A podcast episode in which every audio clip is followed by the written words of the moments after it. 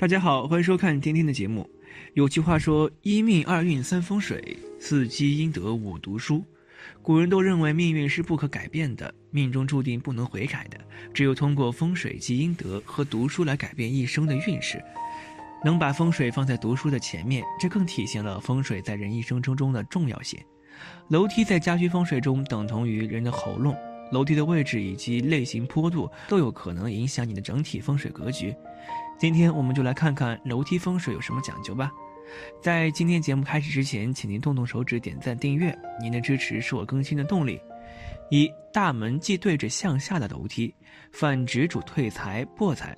二楼梯是高磨损部位，应使用较为坚固的材料。三，即楼梯冲卧房、冲睡床，楼梯本身有煞气，若冲入卧房或直冲睡床，此煞气会对人的健康造成很大的影响，严重者会有流产、堕胎或血光之灾。四，有缝隙的楼梯踏及，要注意女士穿短裙子时的仪态问题，避免尴尬的情况出现。五，忌在房内设楼梯，否则不利妇人和小孩儿。楼梯有煞气，若设在房内，会导致妇人难孕难产，小孩体弱多病。大人若住于有楼梯的房，也会多病。六、楼梯的步数要考虑到层高和单步高，也要考虑到步数的吉凶。一般以生、旺、死绝四字诀为要。踏平台最后一步要生或旺字诀，避开死和绝字诀。多年的风水设计实践经验，应验率在百分之八十。七。楼梯宜设在三元理气、紫白向星八九一旺生进气的方位，不宜设在山向星二五并星组合之方。八楼梯的坡度越陡，风水上的负面效果越强，所以楼梯的坡度应以缓和较好。在形状上，以螺旋梯和半途有转弯平台的楼梯为选首选。另外要注意的是，最好用接气与送气较缓的木梯的阶梯。少用石材与金属制成的阶梯。九，从家门口往外看，楼梯正好向下走的，风水称之为消水，也叫泄，代表破财的预兆，特别劳气辛苦，只有出就没有进。化解方法，在门口加高门槛，或在门口铺红色的地毯，地毯下发包个铜钱。十，楼梯不要正对大门口，既不美观又破财。十一，楼梯布局数理以以及角度要符合人体工程学，步数即以奇数为准，奇数为生数。十二，不宜设置在家中的正南方，易产生眩光的位置，以免存在安全隐患。十三，楼梯不可将其设置在住宅的中心，因为房子的中央被称为血眼，是气的凝结点。如果把楼梯设置在屋子中央，则显得喧宾夺主。楼梯用来走人，人上上下下，令这个地方喧闹不宁，不仅浪费了血眼这一宝贵地带，而且带有践踏的不敬意味。虽然不会给房屋主人带来吉祥好运。如何装修改良呢？在二楼或者三楼、四楼的平台位置砌起一面墙壁，把楼梯堵死，使之不能从此上楼。在一般情形下，楼梯的彻底约有二点七公尺，不妨在平台的三尺前约九十公分，使楼梯改为向左或向右弯曲，由那儿上楼。此种改良是工程可以做到的。十四，楼梯顶端不宜正对房门，对小孩尤为危险。十五，楼梯的踏板要注意做圆角处理，避免对脚部造成伤害。十六，楼梯口不宜对冲大门、房门、厨房门、卫生间门。楼梯口有煞气，不宜冲大门、房门、卫生间门、厨房门，否则受其煞气影响，会导致多病及破财。十七，楼梯的栏杆的宽度亦大或亦小，应考虑小孩夹头的可能性，要么是小孩头部进不去的，要么是可以自由穿过的。十八，忌楼梯压于床上，否则不利人丁。楼梯若压于床头，其受楼梯煞气影响，会多病及血光之灾。十九，楼梯的坡度不宜太大，这不但是考虑到老人和小孩，对于一个普通的成年人也是一件值得注意的事情。二十，楼梯转台不宜设在宅内中心，否则会影响居住者的运气。二十一，大门既对着向上的楼梯，犯之主伤病，不利健康。二十二，不宜设置在家中的太极位，家居中的中心位置。太极位意境不宜太动。楼梯风水常见问题：楼梯是快速移气的管道，能让气流从自家的一层往另一层移动。让人们在阶梯上上下下，便会搅动气能，促使其沿楼梯快速的移动。为了在家居中达到藏风聚气的目的，气流必须回旋而既直冲，因此楼梯的坡度越陡，风水上的负面效果越强。所以楼梯的坡度应以缓和较好。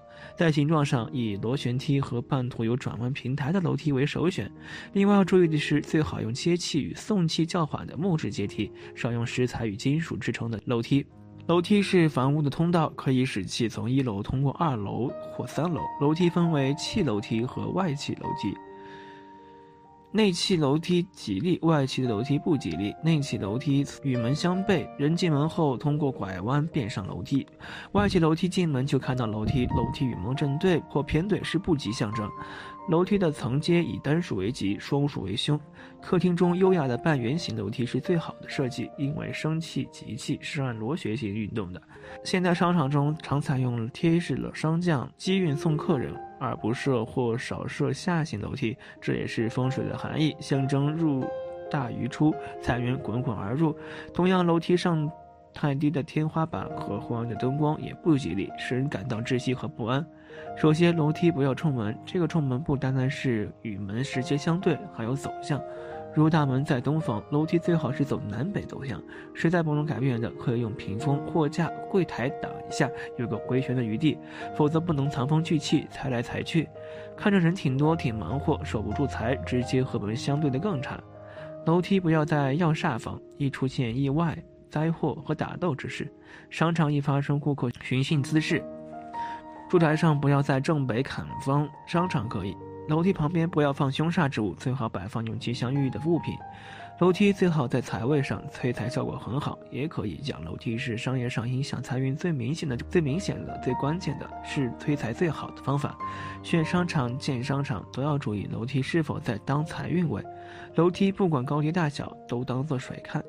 从悬空角度讲，要放在城门位，当运水龙神位。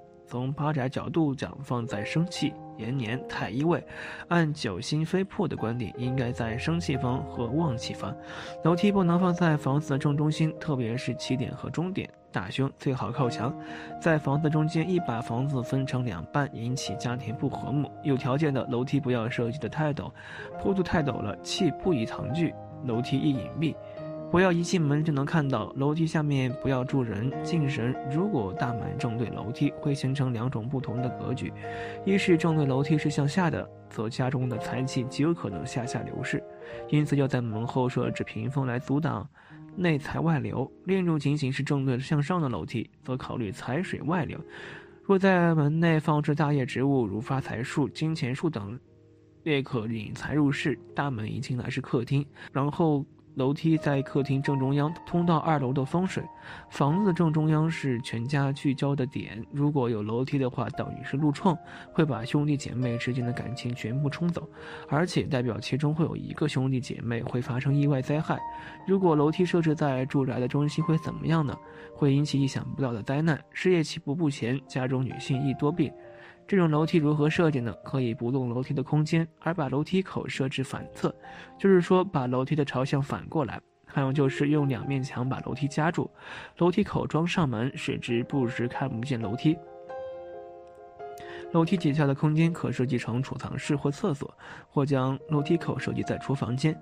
楼梯的形式是由空间来决定的。楼梯主要是由受力的曲梁、踏步、扶手及栏杆组成的。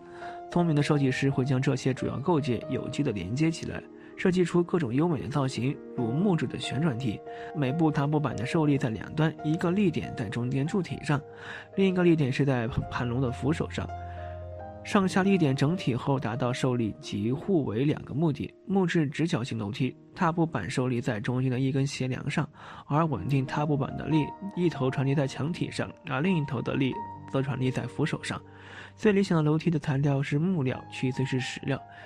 室内楼梯的忌设计最忌讳用镜面不锈钢或者其他银亮面的金属。我们在选择住宅时，空间的尺度、层高的尺寸已经定型，而且很难改变。为了上下楼的方便与舒适，楼梯需要一个合理的坡度。楼梯的坡度过陡不方便行走，会给人一种危的感觉。楼梯最好是缓坡，让人轻松的拾级而上。好了，今天的分享就到这里。愿您时时心清静，日事吉祥。期待下次与您的分享。